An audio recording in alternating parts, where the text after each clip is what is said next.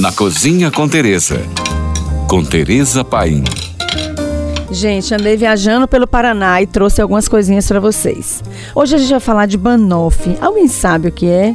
Hum, é uma delícia. Banoffee.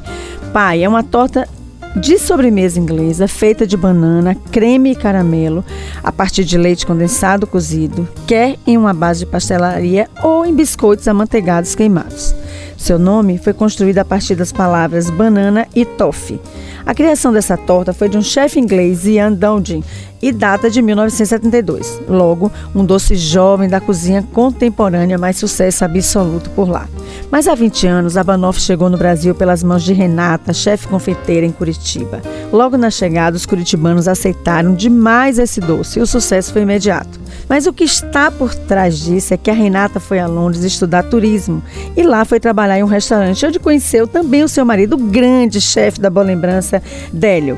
Ele estava lá para estudar design gráfico. Saíram daqui e voltaram para o Brasil, se encontraram lá e voltaram para o Brasil casados e cozinheiros. A banoffee tradicional é muito fácil quanto saborosa. Basta você fazer uma massa com biscoito de maisena triturado e manteiga, forrar a assadeira, levar 15 minutos na geladeira e depois 10 minutos no forno.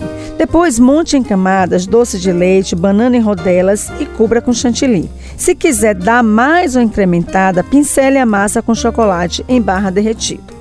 O sucesso no Paraná foi tanto que por lá Renata já criou várias versões. Hoje ela faz banoffee de morango, de abacaxi, de Nutella, brigadeiro e amendoim. E em São Paulo não é diferente. A filha caçula de Renata, que já é um super sucesso, é a banoffee com bacon. Ela foi inspirada no sanduíche de Elvis, que era feito com bananas e bacon e pasta de amendoim. Vocês não podem imaginar, mas é uma delícia, é maravilhoso. Eu provei e aprovei essa novidade e muitas pessoas que eu conversei por lá também amaram. Então, assim que chegar em Curitiba, vai procurar comer a banoffee da Renata. Por hoje é só. Se você tem alguma pergunta, mande para nós. Fique agora com nossa deliciosa programação GFM.